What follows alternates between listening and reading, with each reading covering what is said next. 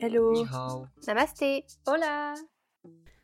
Salut à tous, bienvenue dans ce tout nouvel épisode du podcast Gérer où tu iras, le podcast qui vous partage les histoires de voyageurs qui ont pour seul point commun avoir visité la même ville. Parce que chaque expérience de voyage est unique, dans Gérer où tu iras, j'avais envie de vous faire découvrir tous les recoins d'une ville au travers de témoignages croisés de personnes qui y ont vécu plusieurs années ou seulement quelques jours. Prenez votre billet, je suis Clara et je vous emmène en voyage. Pour ce deuxième épisode, je vous emmène à Amsterdam et dans ses alentours en vous partageant le voyage de Léa, une amie à moi qui est partie deux fois à Amsterdam, à chaque fois entre potes. Je vous partage également mon voyage à Amsterdam qui est très différent de celui de Léa, alors qu'on est parti à peu près au même moment lorsqu'elle est venue pour la deuxième fois. On a des expériences qui sont totalement différentes de la ville et je trouvais ça intéressant de montrer que chaque voyage peut être vraiment unique, et pour ça, je vous laisse découvrir nos aventures. Bonne écoute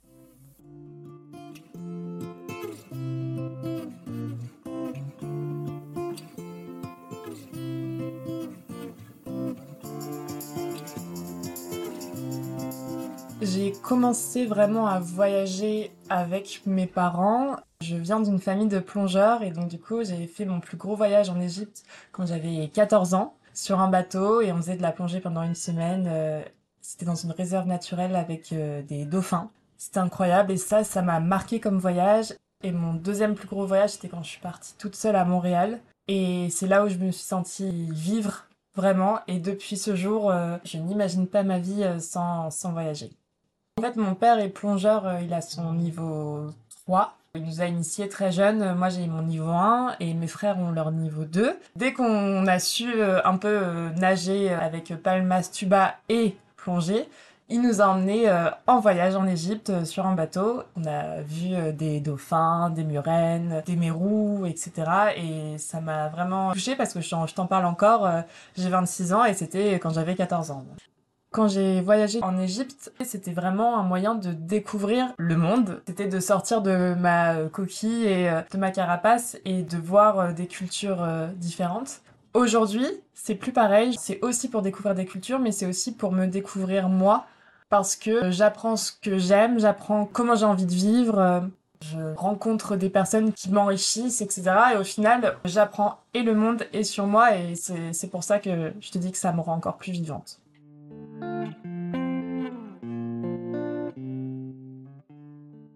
J'y suis allée donc deux fois, comme tu l'as dit, à Amsterdam. Euh, la première fois, en fait, c'était avec une de mes super potes. On s'est dit qu'on voulait avoir une tradition, c'est-à-dire faire un voyage improbable par an. On a commencé évidemment par Amsterdam, qui est pour moi la ville la plus improbable près de chez nous. D'ailleurs, on a continué après euh, nos voyages. Donc c'était dans ce contexte-là et on est partis toutes les deux, donc entre copines, en juillet 2021. Amsterdam, euh, quand tu vas une fois, je pense que Amsterdam te marque. Je suis retournée avec une euh, grosse bande de potes et c'était pas du tout la même expérience. je suis partie avec des potes, une bande de potes, euh, des, des barman un peu fêtards qui aiment profiter de la vie. C'était une destination facile pour profiter de la vie. Et pour nous, c'est quoi profiter de la vie? C'est faire la fête. Donc on s'est dit Amsterdam, sachant que l'un de mes potes était déjà allé, lui, 3-4 fois. Première fois, j'ai trouvé ça très charmant. Je trouvais qu'Amsterdam, c'était très mignon, avec ses canaux, très typique. Euh, oui, ça a vraiment beaucoup de charme comme ville. Il faisait froid, pourtant c'était en juillet, mais on n'y va pas pour la température, de toute façon. Je trouvais les gens assez accessibles, gentils, et en fait, j'avais tellement entendu parler d'Amsterdam que j'avais envie de comprendre pourquoi cette réputation et quels étaient les secrets de la ville.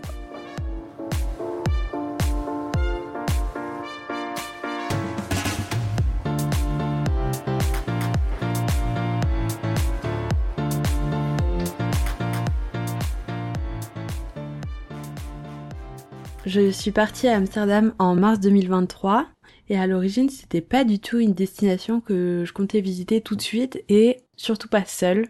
Pour le printemps, j'avais très envie de partir dans un pays en dehors de l'Europe. Pour des raisons de santé, j'ai dû reporter en fait ce voyage qui devait durer plusieurs semaines et je me suis penchée sur les destinations en Europe parce que à ce moment-là, j'avais vraiment envie de partir ailleurs quelques jours pour prendre l'air. J'hésitais à ce moment-là entre le sud du Portugal ou Amsterdam mon choix s'est porté sur Amsterdam parce que c'était une ville et c'était beaucoup plus pratique pour moi à cette période-là pour se déplacer, pour y avoir accès, etc. Et en fait, je pars seule à ce moment-là à Amsterdam parce que c'est un départ un peu précipité et une destination que je choisis vraiment à la dernière minute. Comme j'ai eu déjà l'occasion de partir seule plusieurs fois, ça me pose pas forcément de problème puisque j'ai déjà eu l'occasion de partir et de faire plein de rencontres donc euh, j'ai pas peur de partir seule. Je décide de partir, je réserve mes billets vraiment 15 jours à l'avance. Les billets sont un petit peu hors de prix, mais je pars quand même. Mon choix est fait, je décide de partir en train. Habitant à Paris, c'est hyper simple de partir en train pour Amsterdam. Il suffit d'aller à gare du Nord et en 3 heures, on arrive dans le centre d'Amsterdam. Hyper pratique, pas besoin de payer en transport euh, plus euh, Uber, etc. Au niveau du logement, depuis plusieurs voyages euh, solo, je dors dans des auberges parce que c'est beaucoup plus simple de rencontrer des gens. Et donc, pour ce voyage, je ne déroge pas à la règle je dors 4 nuits, il me semble, à Amsterdam, mais comme je m'y prends un petit peu tard, il n'y a aucune auberge dans le centre qui est disponible pour toute la durée de mon séjour. Je réserve deux auberges différentes qui sont The Bee Hostel et Dirty Nelly's. Les deux sont très sympas. J'ai davantage préféré la deuxième, Dirty Nelly's, parce qu'elle est vraiment située en plein centre, à 5 minutes à peine du quartier rouge. Et il y a un bar juste en dessous, c'est hyper sympa. Par contre, aucune des deux n'a de cuisine. Je trouve ça très dommage parce que quand t'es en auberge, la cuisine c'est vraiment un moyen pour rencontrer du monde hyper facilement en fait, il y a toujours quelqu'un dans la cuisine. Il y a toujours quelqu'un qui cuisine, qui est en train de manger, qui attend quelqu'un pour euh, faire la cuisine. Si la cuisine en plus elle est près de l'accueil, il y a toujours des sorties groupées, des choses comme ça où tout le monde s'y rejoint. C'est hyper euh, pratique et quand il y en a pas, je trouve que c'est beaucoup plus compliqué pour aller parler aux gens qui sont soit dans les dortoirs, soit qui sont déjà euh, en petit cercle, en groupe. Si en plus il y a pas de bar et si les gens se rendent pas dans l'espace accueil à l'entrée, c'est hyper compliqué d'aller leur parler parce qu'ils sont dans leur lit et voilà, ils parlent pas. Pour ce voyage, je pense pas avoir eu beaucoup de chance parce que sur les deux auberges, personne ne restait dans les espaces communs à l'accueil. Dans les canapés, euh, quand tu arrives à l'accueil, voilà, c'est possible de se poser, de rester sur son tel, de discuter, de faire des jeux, etc.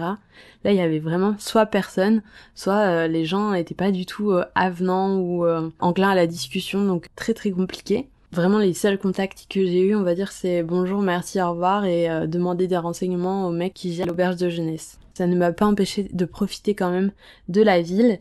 Sur les quatre jours, j'ai quand même pu prendre le temps de visiter tout ce que je voulais faire. Par malchance, il a plu très fort pendant deux jours et c'est un petit peu dommage. Enfin, je suis vraiment tombée sur la mauvaise période. C'est toujours plus agréable de visiter une ville quand il fait beau. Mais du coup, j'ai beaucoup fait les boutiques, ce que je fais rarement à Paris. Pour justement faire les boutiques, je recommanderais le quartier Jordan qui est à l'ouest. On retrouve plein de petites boutiques de friperies avec plein de marques différentes, des boutiques vraiment assez indépendantes, euh, des choses chinées ou des pièces qu'on retrouve pas forcément ailleurs, des belles pièces. C'est les boutiques que j'aime bien faire, un petit peu bobo, on va pas se mentir, et dans lequel souvent je me retrouve en termes de style. Je conseillerais ce quartier-là pour faire les boutiques.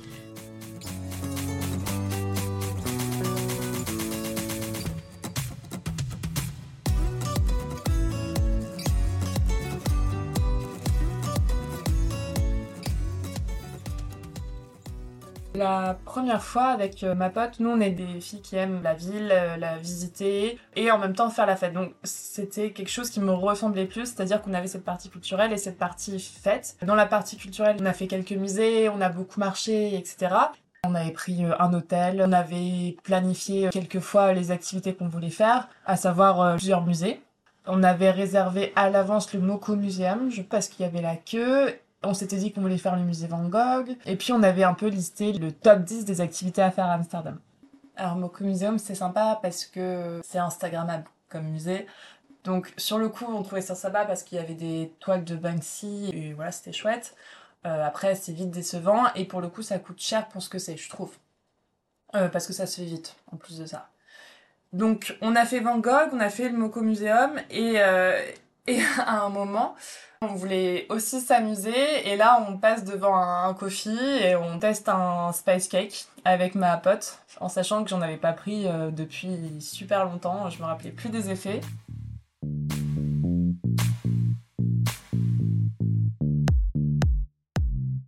Et donc euh, on mange ce fameux spice cake, on le divise à deux. Et après, on passe devant le musée des records là. Et donc, on arrive dans ce musée des records. Le space cake commence à faire effet et tu sais c'est euh, la personne qui a les ongles les plus longs, euh, la personne la plus grande et alors nous le space cake commence à monter donc en fait on commence à être perdu dans le musée et c'était mais incroyable c'était trop marrant je pense que c'est le moment où j'ai le plus rigolé avec elle c'était vraiment incroyable pour bien finir sur euh, le listing des musées, on a fait le musée de la prostitution dans le quartier rouge. Ce musée est référencé dans les musées à faire à Amsterdam. C'est vraiment un musée touristique.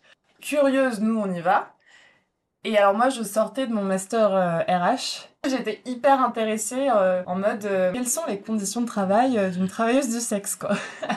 Donc je m'intéressais à leur rémunération, aux conditions, etc.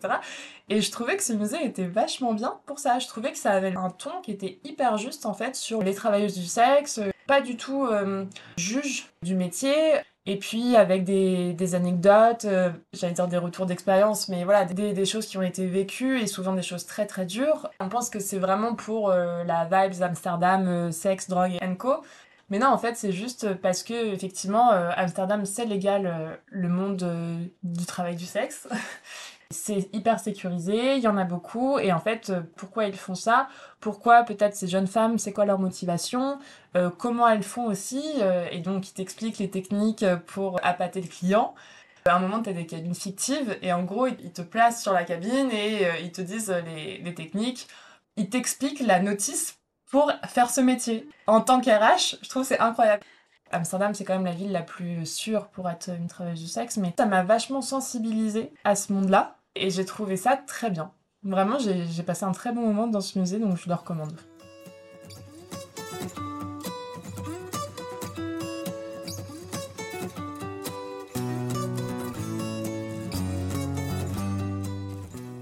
Finalement, ce qui m'a le plus marqué à Amsterdam, c'est vraiment les lieux extérieurs. J'ai commencé mon voyage en visitant le jardin botanique d'Amsterdam, dans le quartier Est. Il y a plusieurs serres en fait dans le jardin botanique où on retrouve un environnement vraiment très différent à chaque fois. Il y a une ambiance tropicale, il y a une autre ambiance qui est désertique, j'ai pas la main verte personnellement, donc les noms des plantes me parlent pas forcément. On peut voir vraiment des plantes qui viennent du quatre coins du monde et vraiment d'avoir un endroit de verdure comme ça où euh, il y a des ambiances très différentes. C'est très agréable de s'y balader. Il faut savoir aussi qu'en périphérie du centre-ville, il y a vraiment plusieurs grands parcs si vous voulez faire une pause de justement euh, la ville et du brouhaha qu'il peut avoir. Pour vous poser, surtout quand il fait beau, c'est vraiment les endroits parfaits. Donc il y en a vraiment plusieurs. Personnellement, j'ai été me balader au Vondelpark, qui est près de certains musées justement, du musée euh, Van Gogh, du musée euh, national et du Moko Museum. C'est vraiment un immense parc, donc c'est très apaisant je trouve. Euh, le parc est tellement grand, il y a plusieurs espaces, il y a un lac, il y a une sorte de château palais, des chiens partout. Vous pouvez vraiment vous y poser. On peut s'y promener en vélo. Moi, ce que j'adore dans les parcs, c'est prendre un matcha à emporter, car oui, je suis de la team matcha pour euh, justement ce parc-là, je suis allée en prendre un à Coffee District, qui est un café juste à côté. Il y a un peu de monde, mais l'adresse euh, en vaut vraiment le coup. Et pour rentrer en centre-ville du parc, je vous recommande d'y aller à, pied depuis le parc parce que, pareil, les rues sont hyper agréables. Il y a un endroit où vraiment il y a plein de gens qui se réunissent un peu euh, autour d'un centre commercial où j'avais vu une partie d'échecs géant. Il y a un club de jazz avec une devanture très originale. C'est assez sympa en vrai euh, de faire la route à pied. Vous pouvez aussi y aller en tram. Toute la ville globalement est quand même très bien desservie. Pour euh, justement moi pouvoir euh, me balader entre tous les endroits, j'ai pas forcément utilisé le vélo alors que vraiment il y en a plein partout. Vous avez des boutiques de location de vélo, je pense, à tous les coins de rue. Personnellement, je prenais le bus ou le tram, ou alors je marchais en me perdant un petit peu, ce qui m'a permis de découvrir certains endroits comme le Majeriebrug, si je le prononce bien, qui est en fait un pont qui s'illumine la nuit. Moi, j'ai découvert quand je me suis perdue, en fait, j'avais pris un mauvais bus. Ça m'arrive euh, assez souvent euh, dans mes voyages. Pour entrer, j'ai vraiment marché à pied jusqu'à mon auberge. Il faisait nuit noire et je suis tombée sur ça et ça faisait vraiment New York des années 70, un peu féerique.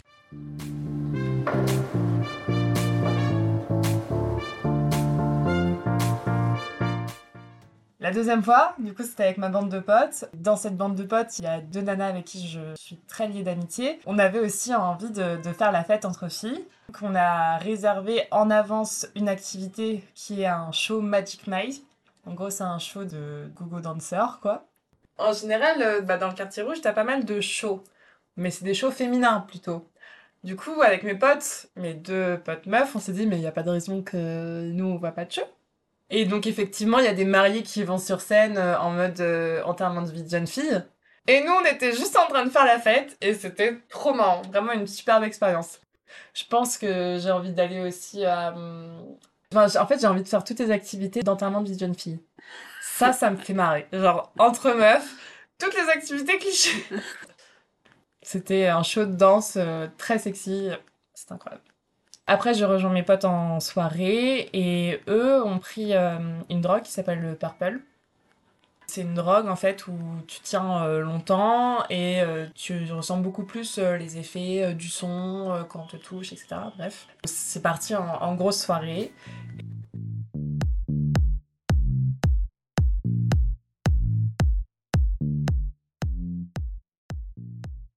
La première fois, j'avais pas eu le temps de faire euh, le musée d'Anne Frank avec ma pote parce qu'on n'avait pas réservé à l'avance et ça, pour le coup, c'est une activité à réserver à l'avance. Quand tu voyages, il faut vraiment dissocier les activités que tu dois faire, que tu veux faire absolument et qu'il faut réserver et les activités où tu verras sur place. Pour le coup, Anne Frank, c'était pas une activité où il fallait voir sur place et du coup, on n'a pas pu le faire malheureusement la première fois.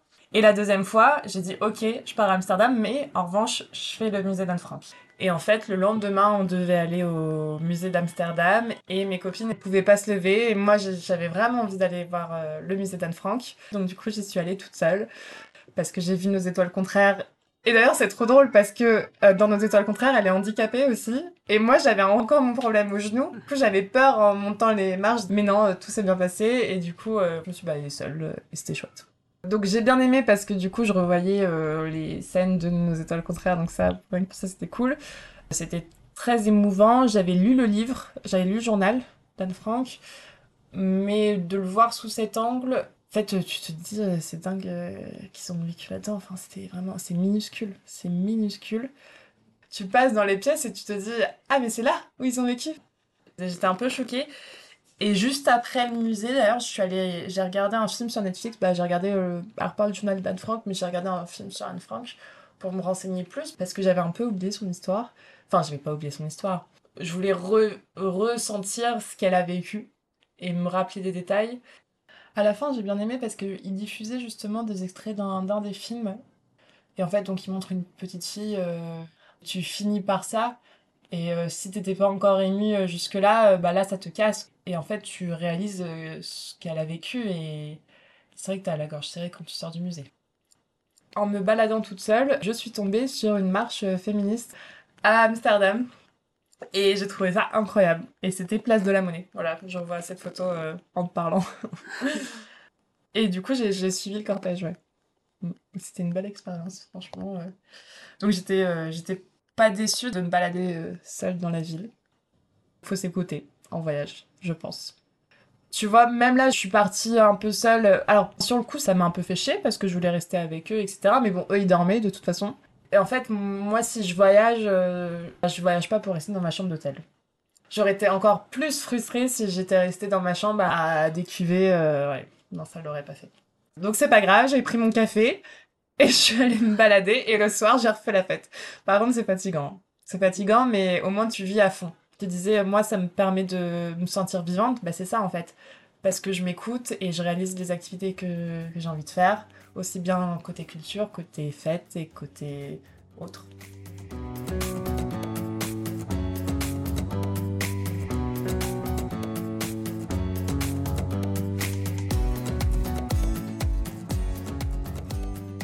Amsterdam, c'est aussi associé au moulin et sur quatre jours, j'avais vraiment envie de prendre le temps d'aller visiter un site à l'écart un petit peu d'Amsterdam où il y avait des moulins.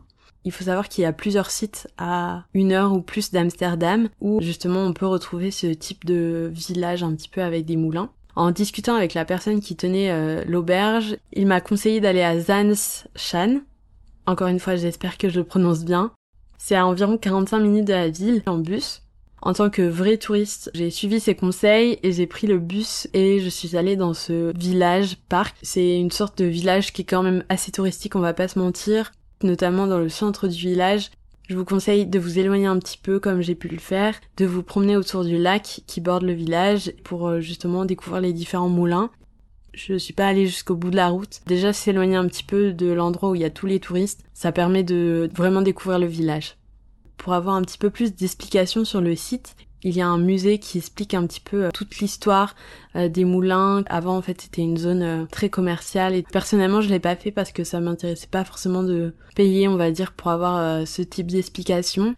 Je préférais me promener à l'extérieur et vous pouvez aussi visiter les moulins, donc à l'intérieur. L'entrée également payante. Ce qui est gratuit, en fait, c'est de se promener dans le village et je trouve c'est déjà assez suffisant. Il y a des petites boutiques dans lesquelles vous pouvez rentrer, etc. J'ai pris deux heures à vraiment faire le tour prendre le temps de marcher et de faire une sorte de mini randonnée. Et pour moi, ça me suffisait largement. Ce que j'ai beaucoup aimé dans cet endroit, c'est que j'y suis allée le lendemain de la tempête de neige qu'il y a eu, et le reste de la neige et le ciel étaient encore euh, dans une sorte de jaune-gris, et ça donnait une ambiance qui était assez féerique. Enfin, il y a les Hollandais qui se promènent en vélo, qui courent, etc., qui font leur running, et ce qui donnait vraiment une image de conte de fées euh, au moment où j'y suis allée. Je suis allée le matin en plus, donc il y avait vraiment pas un bruit. C'était très silencieux. On entendait vraiment seulement les oiseaux. Ça faisait une vraie différence par rapport à la ville d'Amsterdam et ça rendait l'atmosphère encore plus féerique que ça l'était déjà. Donc j'ai beaucoup apprécié cet endroit.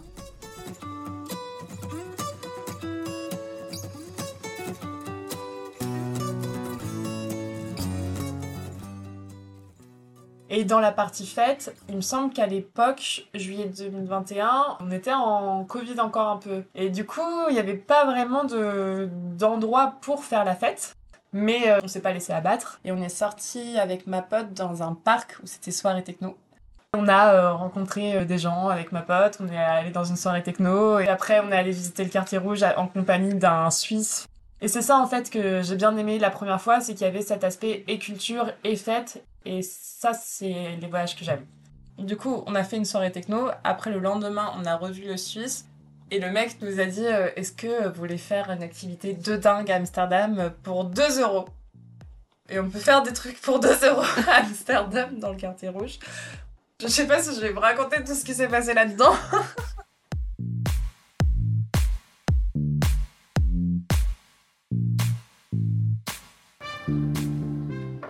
on est allé, la deuxième fois, on est surtout allé euh, bah, dans le centre où il y a un bar qui fait boîte. Et peut-être que je me trompe, mais j'ai l'impression qu'il n'y a pas beaucoup de boîtes de nuit à Amsterdam.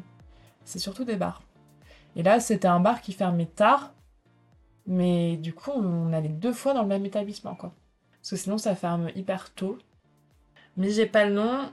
En gros, c'est un bar et euh, t'as un, étage et euh, t'as la boîte de nuit et c'est musique commerciale. Mais alors moi je vous conseille le show Magic Mike.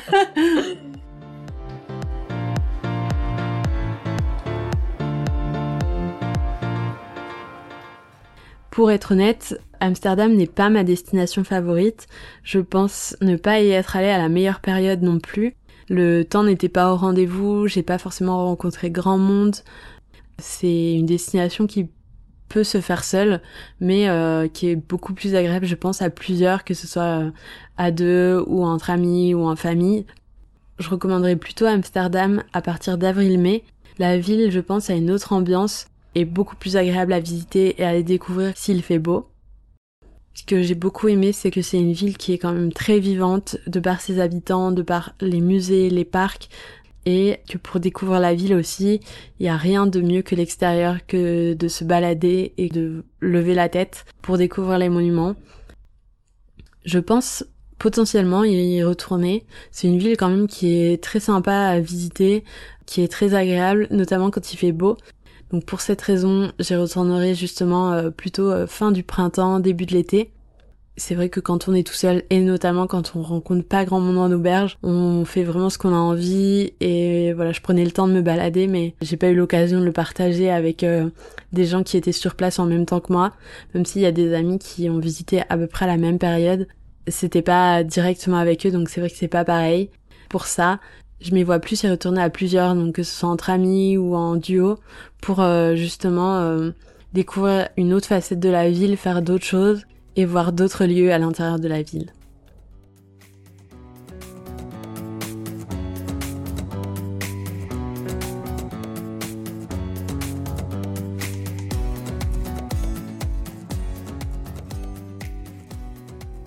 Là aujourd'hui, euh, Amsterdam, ils acceptent plus les, Anglais, les hommes anglais. Parce que il y a trop de dérives, euh, tourisme, sexe, drogue, etc. Et qui veulent développer le tourisme plus culturel, parce qu'effectivement, la ville regorge de musées, etc. C'est ce qu'on a dit plus tôt. Et du coup, je trouve qu'il y a un peu une, hypocrisie parce que Amsterdam est très libre en termes de, sexe, en, termes de monde de la nuit, etc.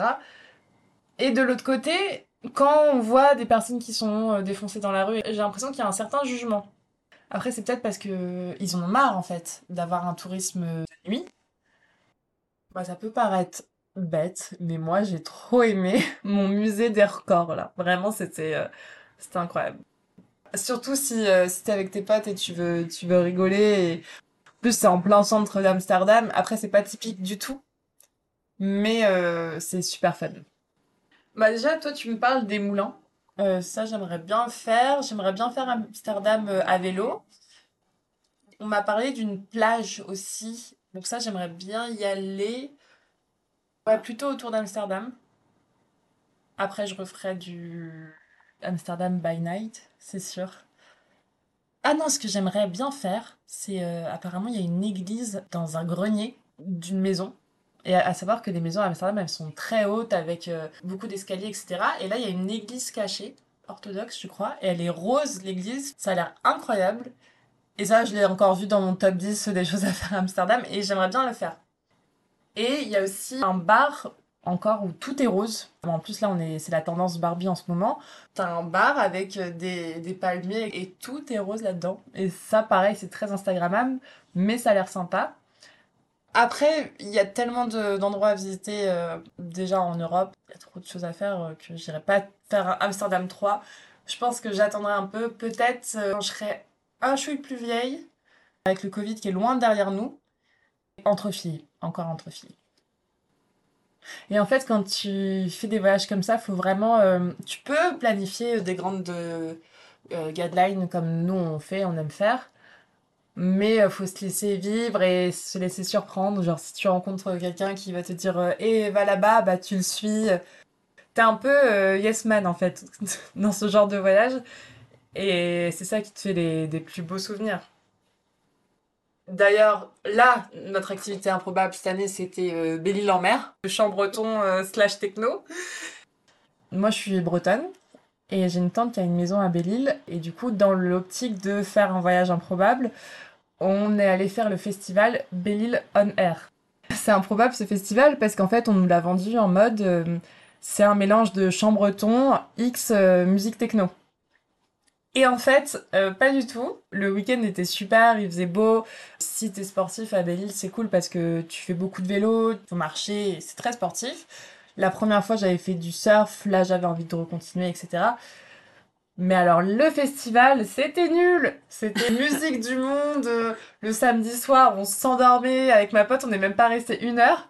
Tout ça pour aller se faire 30 euh, minutes de vélo euh, aller, 30 minutes de vélo retour. Donc bon, c'était pas si improbable que ça. En fait, on a plus, plus mangé des crêpes et bu du cidre euh, pendant trois jours, mais. Euh, et l'année prochaine, je pense qu'on va essayer de faire Budapest. Ça fait du bien d'un peu d'activité loufoque dans une vie.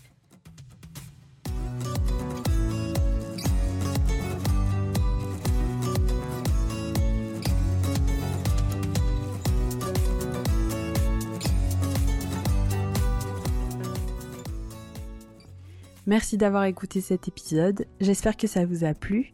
N'hésitez pas à me suivre sur Instagram at podcast, à m'envoyer votre retour via DM et à partager cet épisode. À la prochaine